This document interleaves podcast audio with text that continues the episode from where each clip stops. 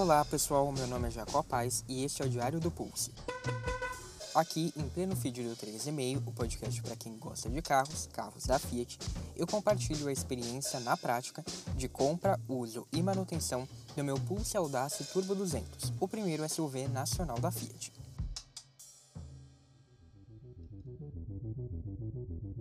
Neste mês, o Fiat Pulse completa dois anos na minha garagem. Por isso, nesta entrada, eu resolvi fazer um balanço da minha jornada com ele. Quem me acompanha aqui sabe que eu amo o Pulse, acho ele um modelo super versátil como nenhum outro, mas isso não quer dizer que não tem pontos para melhorar nessa relação depois de tudo que a gente passou nesses 24 meses e 25 mil quilômetros. Então eu separei três coisas que continuam me deixando fascinado pelo Pulse e três coisas que fizeram essa relação esfriar um pouco. Mas antes de continuar, não se esqueça de seguir o 3,5 no Spotify, no Apple Podcasts e no Amazon Music, de favoritar na Deezer e se estiver ouvindo pelo YouTube, de curtir o vídeo, se inscrever no canal e ativar as notificações clicando no sininho. Assim você vai ser notificado sempre que sair uma entrada nova no Diário do Pulse e também vai ser avisado quando um novo episódio do podcast for publicado. Para conferir outras opções, conteúdo extra e links para episódios passados, matérias, posts citados neste episódio, é só acessar bit.ly barra 3,5 podcast. Então, vamos lá. Se você já ouviu o episódio 65 do 3,5, você sabe que eu já tinha essa ideia de fazer um balanço da minha experiência de dois anos com o Pulse. Mas naquele episódio eu acabei mudando de ideia conforme eu fui escrevendo o roteiro, acabei falando do Pulse como um todo no mercado, uma visão mais geral do que mudou. Então, se você não ouviu ainda, eu acho legal você ouvir. E deixei para falar aqui no Diário do Pulse da minha experiência mesmo com o carro. Então vamos lá, separei três itens, como eu disse. Vou começar pelas três coisas que mais me incomodam ao longo desse tempo com o Pulse. E em terceiro lugar, o que mais me incomoda é a desvalorização. Eu falei sobre esse ponto justamente no episódio 65 do podcast. Então, você vai ter uma visão ainda mais detalhada desse item lá, porque eu fiz toda uma análise mostrando o que está por trás desse meu descontentamento, que eu acredito que outros donos de Pulse também possam ter. Porque quando eu falo sobre desvalorização, eu não estou me referindo só àquela desvalorização que todo mundo conhece, que é a desvalorização do valor do carro, de acordo ali com a tabela FIP, que é a maior referência nesse assunto. Sim, essa também entra aqui no meu ponto, porque a minha versão foi a que mais desvalorizou, a Audace. Né? Ainda assim, não foi um percentual alto e o Pulse vem sendo relativamente bem visto no mercado.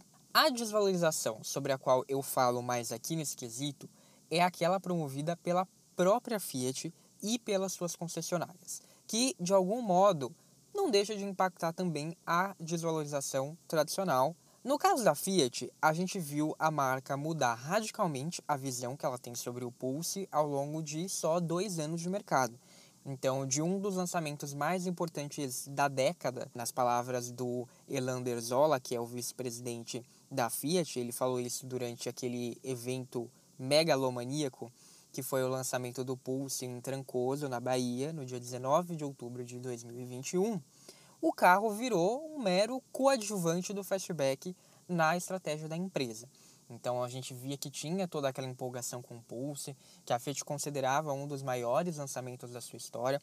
Né? Tem essa fala que é um dos maiores lançamentos da década no setor automotivo brasileiro. E hoje em dia o que a gente vê é um cenário de perda de equipamentos, carro ser trabalhado com foco nas versões de entrada. Então isso acaba sendo bastante desmotivador. Além disso, algumas decisões inexplicáveis foram tomadas, como o fim da versão Drive Turbo 200, que era uma das mais vendidas, como eu mostrei no episódio 65, e, mais aqui pessoalmente falando, da cor azul Amalfi, que representa não só uma falta de personalidade para a gama da Fiat, como reforça aquele dilema Tostines, né? Não vende porque não tem, ou não tem porque não vende, né? Inclusive, eu até lembrei aqui uma, da fala de um vendedor, quando eu comentei sobre isso, sobre o fim do Azul Amalfi, ele me falou: é, quando o carro estava aqui na loja, as pessoas viam a cor, as pessoas compravam. Mas quando não tinha, ninguém meio que ligava, né? E também não tinha um esforço para vender né, um carro colorido. Porque é isso, né? O vendedor vai vender o que tem no estoque. Se a marca produz mais outros tons de cor, ele obviamente não vai ter o tom colorido no estoque para vender. É um símbolo desse tipo de desvalorização pelo qual o Pulse passou nesses últimos tempos, especialmente nesses últimos meses. O fim dessa cor reforça o estigma de que cores coloridas não são um bom negócio, justamente porque saem de linha ou porque perdem mais valor. Então, ao fazer isso, a Fiat passa a mensagem de que é isso mesmo. Em vez de trabalhar para mudar isso, como ela já fez no passado, uma pessoa observa isso acontecer e fala: pô, eu não vou comprar um carro colorido, porque a marca vai tirar a cor daqui dois anos, daqui um ano, e eu vou ficar a ver navios. Se acontecer alguma coisa, algum acidente, por exemplo, vai ser mais difícil de reparar, vai ser mais difícil de manter, etc, etc, e vai desvalorizar o meu carro. E quando eu falo da desvalorização por parte das concessionárias, vale dizer que é a própria rede da Fiat que joga o preço do carro seminovo lá embaixo, não raro fazendo as piores ofertas para adquirir o modelo. Eu fiz algumas simulações e quando a tabela do carro era de 110 mil, por exemplo, chegaram a me oferecer 92 mil no meu carro, que é um carro que não é super rodado e que não tem praticamente nenhum detalhe nele. É extremamente frustrante ouvir isso da própria rede de concessionárias da marca. Parece que a rede Fiat é a primeira a depreciar o próprio produto. Não conta com um programa de valorização para troca interna, por exemplo, né? Para uma pessoa que quer adquirir um novo veículo da marca, pô, chega aqui, não, então vamos dar uma valorizada no seu carro, né? Isso não acontece. E não é alguma coisa isolada que aconteceu só comigo. Vendo, por exemplo, a estrada do longa duração da quatro rodas, né, que eles simulam esse processo de vendas, as concessionárias da Fiat também deram ofertas muito baixas no carro deles. Então é realmente muito chato ver isso acontecer. Outros custos desanimadores são os de seguro, especialmente no caso da franquia, que não costuma sair por menos de 7, 8 mil reais. Em algumas cotações que eu venho fazendo ao longo desses anos para fechar o meu seguro, chega a 13 mil reais em certas seguradoras, no meu caso. E já fiz cotações para o Pulse Abarth e para o Fastback que saíram mais em conta do que as do meu Pulse Audace. Outra promessa também que a gente vê que é a do Connect Me, tem algum impacto nesse tipo de seguro, de fato tem, mas não é uma coisa muito fácil de conseguir. Você tem que ir atrás, você tem que falar para o corretor, você tem que falar, tem que marcar alguma opção, tem que reforçar, falar, não, tem sim, porque é, não vem assim pronto. Você tem que ficar esperto, senão você não consegue nenhuma vantagem nesse caso. Vamos então para o item 2: pequenos problemas. Se você acompanha o diário do Pulse, então você conhece praticamente todos os problemas que eu tive com o carro. E também sabe que a minha posição sempre foi de que carro comprado no lançamento está sujeito mesmo a apresentar problemas, infelizmente. Nesse caso, o que deve ser avaliado é como a montadora e a rede vão se comportar. E eu vou falar mais sobre isso daqui a pouco. Mas de todo modo, sendo compreensível ou não, é inegável que é chato ter que ficar resolvendo o problema que aparece em um carro zero quilômetro, até porque é um processo burocrático. Não se trata de você pegar o seu carro, ir lá na concessionária e sair com ele arrumado em uma hora. Não, você tem que agendar horário, você tem que esperar o consultor, você tem que deixar o carro para diagnóstico tem que aguardar a identificação do problema, daí tem que solicitar uma peça nova, daí tem que esperar trocar a peça. Então, assim, não é uma coisa rápida. E nessa brincadeira, somando todas as vezes em que eu tive de recorrer à garantia para solucionar algum problema, já foram 45 dias mais ou menos com o carro parado na concessionária. Primeiro, a gente teve o problema do alto consumo de óleo do motor, em fevereiro de 2022, com menos de 2 mil quilômetros rodados. Depois, foi a vez do barulho ao estressar o carro, que gerou a troca por engano da coluna de direção, quando o problema era, na verdade, no pivô da suspensão. Em seguida, mais uma peça do conjunto de suspensão teve de ser trocada, a bieleta. E neste ano também teve outro barulho envolvendo a direção, que resultou na troca do eixo intermediário da coluna de direção. E também o tilt down, que Vale dizer, foi o assunto da última entrada do Diário do Pulse. Eu disse que tinha sido resolvido, mas não 100%. E olha só que curioso, logo depois ele voltou a não funcionar direito novamente, fazendo com que os 11 dias gastos na concessionária tenham sido à toa.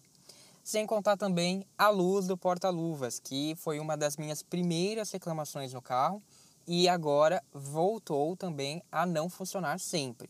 Então é mais uma peça temperamental na eletrônica do Pulse. E são problemas que a gente já viu em alguns outros carros da Fiat. Então são problemas que são recorrentes, então que assim já passou da hora da marca sentar e parar e ver, não, peraí, o que está acontecendo na parte elétrica dos nossos carros e resolver isso, né? Às vezes até uma mudança de plataforma, por exemplo, Toro, mesmo sendo de uma plataforma diferente, também tem alguns desses problemas. Então, por que, que eles continuam acontecendo? Além disso, a gente tem os já esperados pequenos ruídos de plástico, mas eu devo confessar para vocês que o carro está com 25 mil quilômetros rodados. Vocês sabem que eu uso em estrada de terra de vez em quando, que eu já fiz trilha com ele, trilha mais parruda mesmo. E assim, esses barulhos existem, mas eles são muito suaves. Por exemplo, se eu tô com o rádio ligado, eu não escuto. E não é sempre ainda assim, né? Então ele é um, sei lá, painel da porta que às vezes dá, né? Conforme você passa em um assalto um pouco pior, faz um, um barulhinho. Então são coisas bem sutis, assim. Elas existem agora, mas são coisas sutis. Então é chato? É mas que eu achei que fosse aparecer muito antes, em virtude da quantidade de plásticos que tem aqui, do uso que eu faço do carro, etc. E não aconteceu. Então é um ponto negativo, mas que também, eh, olhando por esse lado, pode ser visto como algo bom, porque o carro demorou para fazer e ainda agora que começou a fazer são coisas bem pontuais mesmo. E outro item no qual eu venho prestando atenção mais recentemente é o sistema de ar condicionado. Quando eu coloco na opção para que a ventilação seja direcionada aos pés, eu sinto que o meu tênis fica molhado, como se estivesse pingando água.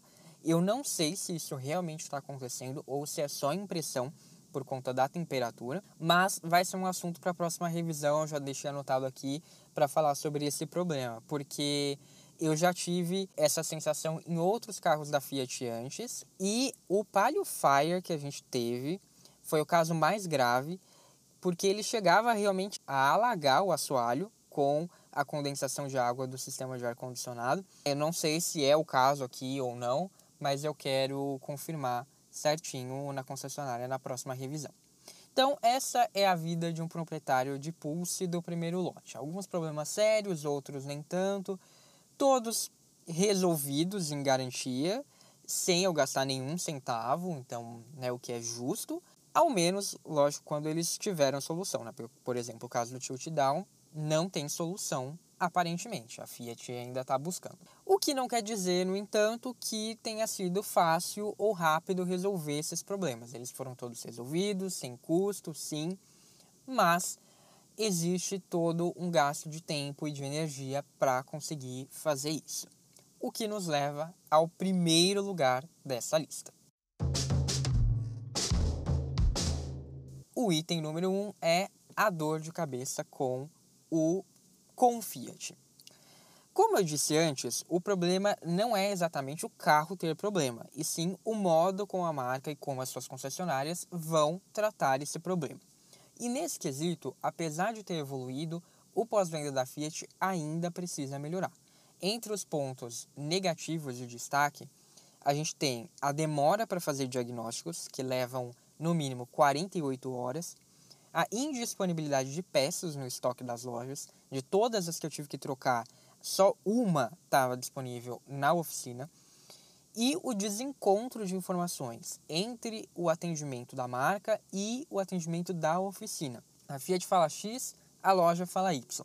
Além disso, tem uma variação muito grande no atendimento das oficinas. E eu já falei sobre isso aqui em uma das entradas passadas desse segundo ano do Diário do Pulse.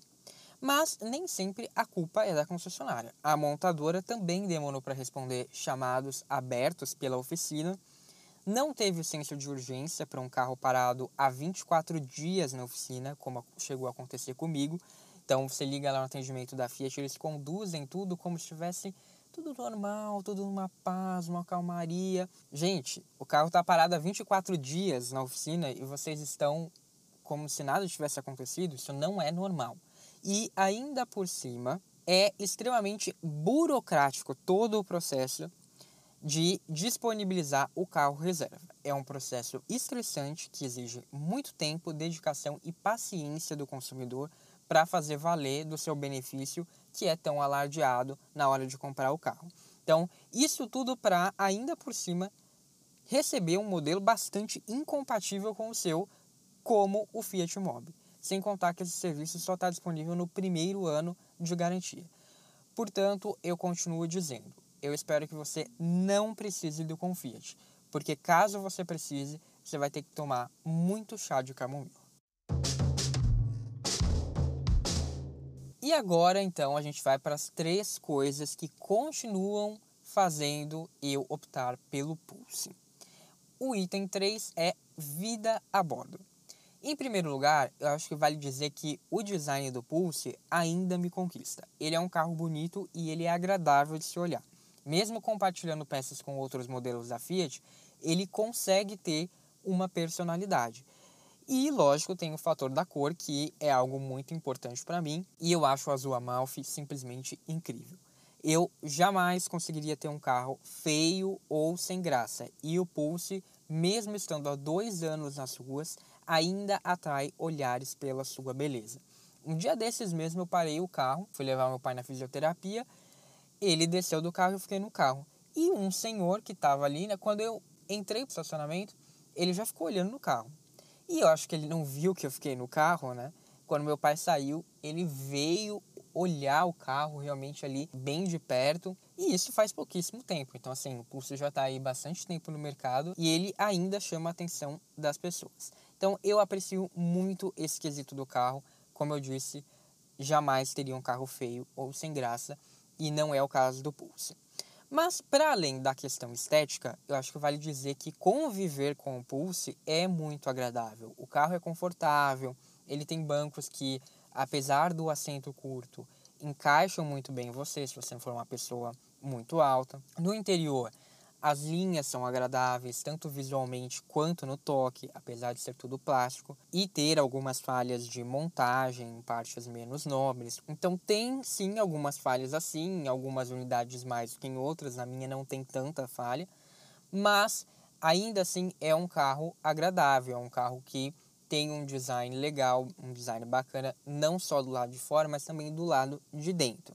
Além disso, não são só os bancos que te envolvem, todo o painel é voltado para o motorista, o que não só é legal, mas também é algo prático, é, é algo que melhora a ergonomia, deixa todos os comandos ali na mão, você não precisa desviar muito o olhar para ver a central multimídia. Depois que eu comprei o Pulse, a minha mãe alugou um Argo, né? Daí eu entrei, sentei ali, né? Que era o meu carro anterior. Eu falei, nossa, que estranho, porque a central multimídia não tá voltada para o motorista, ela tá reta. Isso faz diferença. O que eu mais gosto, no entanto, e eu continuo gostando, o que mostra que o Pulse vem envelhecendo bem, é a tecnologia, porque todos os itens que o Pulse traz são de fato utilizáveis. Não são enfeites que você usa uma, duas vezes e depois esquece. Então você tem a central multimídia, que é absurda em termos de qualidade de resolução, de conectividade. Tem emparelhamento sem fio, isso mudou muito a minha vida, porque por mais que o carregador por indução não dê conta do recado em viagens tem um tempo de duração maior, aí você precisa colocar o cabo realmente para não perder bateria. Ainda assim no dia a dia, quando eu vou para um trajeto mais curto, sei lá, mesmo indo para o trabalho, indo correr, você chega ali, entra no carro, o celular já se conecta automaticamente em menos de 5 segundos, você não tem que fazer nada, não precisa ficar lidando com aqueles cabos. Então, para mim é sensacional, é algo que realmente faz muita diferença. Tem também as tecnologias do pacote ADAS, que funcionam muito bem no meu caso.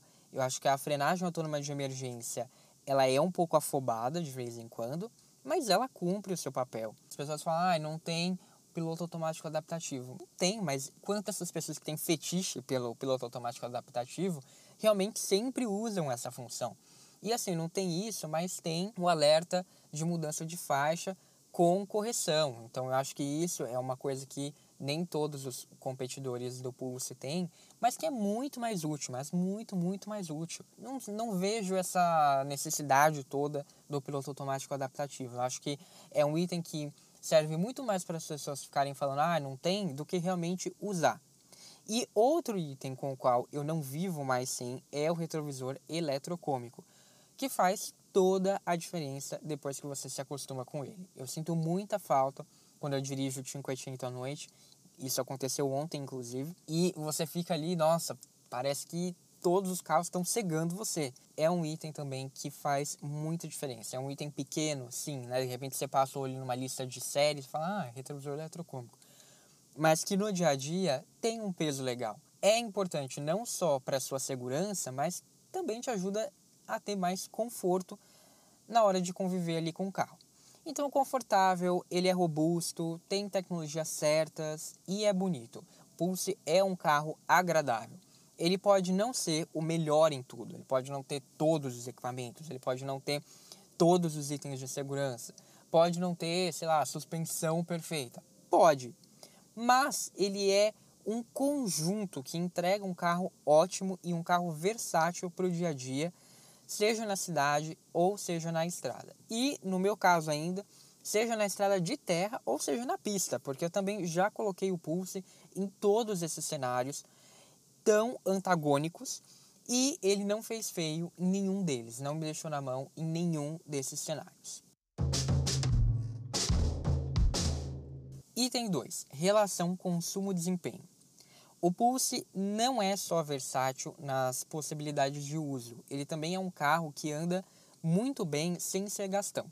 Com os diferentes modos de condução que você tem ali no Pulse, dá para extrair excelentes números de consumo de combustível, então, passados 12 km por litro com etanol, por exemplo, em circuito misto, que foi o que eu consegui esses dias, é uma ótima marca para um carro que entrega 130 cavalos de potência. Em geral, eu tenho médias por volta dos 8,5 km por litro na cidade.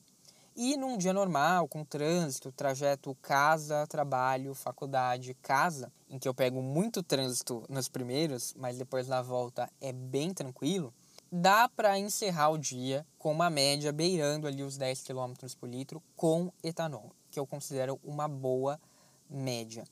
No caso da gasolina, as minhas médias variam dos 9,5 km por litro, né, em um cenário ali mais de cidade, com anda e para, até 14,8 km por litro. Recentemente foi uma das maiores médias que eu fiz, daí já em estrada, obviamente. Mas houve uma grande mudança em relação ao início da minha história com o Pulse nesse quesito. Porque antes, como eu já disse aqui em algumas entradas anteriores, eu conseguia médias melhores no modo manual. Porém, eu acho que a Fiat fez alguma mudança no software em alguma das passagens pela concessionária, porque hoje não é isso que acontece. Para mim, eu digo que é infelizmente, porque eu adoro andar com carro manual, mas para a maioria Agora, o Pulse se comporta como o esperado, né? Ele é mais econômico no modo automático do que no modo manual. Então, de acordo com as minhas medições, as médias variam agora de 0,5 a 1 km por litro para mais ou para menos, dependendo do modo de direção. Existe uma maior diferença entre os modos manual e automático do que desses, né, do manual e automático, para os seus respectivos modos com o botão esporte ligado. Eu acabo gastando mais se eu trocar do automático para o manual do que se eu trocasse do automático para o automático esporte, por exemplo. O balanço é que o Pulse se mostra capaz de obter médias tão boas quanto o econômico Argo Tracking 1.3 que o antecedeu na minha garagem, só que ele também passou a cobrar ainda mais a conta quando se pede certa diversão dele, o que eu acho justo, né? E ele continua mantendo esse perfil que foi o que me fez comprá-lo lá no início. Ou seja, se eu quiser um carro que eu ande aqui tranquilo, ele vai ser econômico. E se eu quiser um carro mais divertido, ele também vai ser. Também existe essa possibilidade, embora gaste mais combustível. Vamos então para o item 1, que é justamente o desempenho do motor Turbo 200. Esse foi o principal fator para minha compra do Pulse e continua sendo delicioso dirigir o Pulse com o motor Turbo 200. Porque sim, ele cobra um pouco mais na hora de se divertir, mas a diversão é muito boa e vale a pena.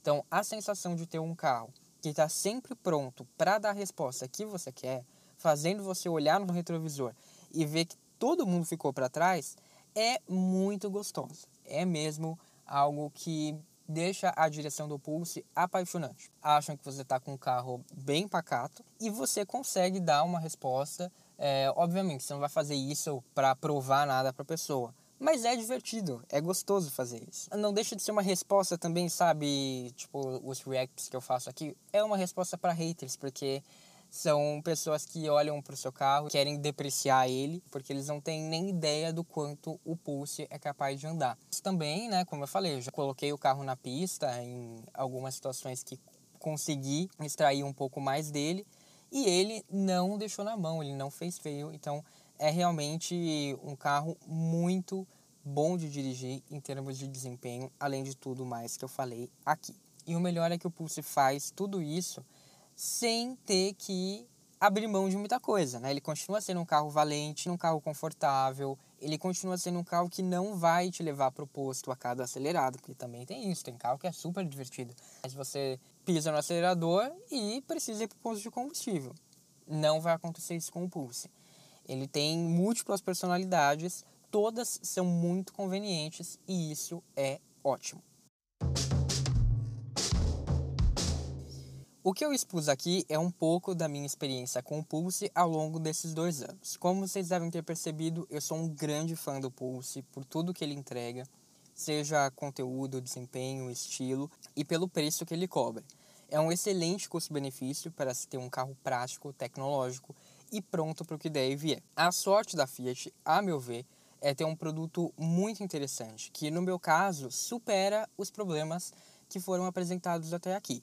Eu entendo que nem todo mundo tem essa visão, ainda mais quem comprou o carro no lançamento, que teve problemas, alguns bem mais irritantes do que os meus. Mas eu acho que também é preciso entender que boa parte desses problemas ficou no passado, justamente porque pessoas como eu e essas outras que tiveram problemas compraram o carro no início. A gente foi cobaia para Fiat, o que faz parte, acontece com todo produto recém-lançado. Agora a gente tem as virtudes do Pulse que podem se destacar ainda mais para todo aquele proprietário que veio depois dessa fase, que com certeza vai pegar uma unidade muito mais bem resolvida nesse sentido. O Pulse é pequeno, sim, é um SUV menor do que os tradicionais, mas isso não quer dizer que ele é menos carro. Só quer dizer, talvez, que ele seja ainda mais Fiat. E eu acho isso ótimo, porque é um sinal de que ele está super alinhado, super afinado com o DNA da marca. Só espero que a Fiat não abandone o Pulse como ela fez com Argo e Cronos. E é justamente por esse motivo, porque o Pulse tem um espírito de Fiat. Ele tem esse perfil né, de ser um carro que entrega mais do que as pessoas acham que ele entrega, de ter um posicionamento desafiador, de ter um posicionamento ao mesmo tempo democrático é, aproveitar ali as possibilidades de um nicho, que é algo 100% Fiat, né? pegar essas pequenas lacunas deixadas no mercado. Então, eu acho que o Pulse tem muito esse espírito Fiat. Para quem não precisa ou não quer um carro grande, ele é uma excelente opção de um carro completo. E ele é completo sob diferentes vieses, personalidade, vontade de estar sempre à frente, de entregar mais do que ele realmente é ou do que as pessoas veem nele. Isso mostra que ele é um carro da Fiat sem tirar nem pôr. Então, agora me conta, você concorda com esse ponto de vista? Já pensou em ter um Pulse e desistiu? Por que, que você desistiu?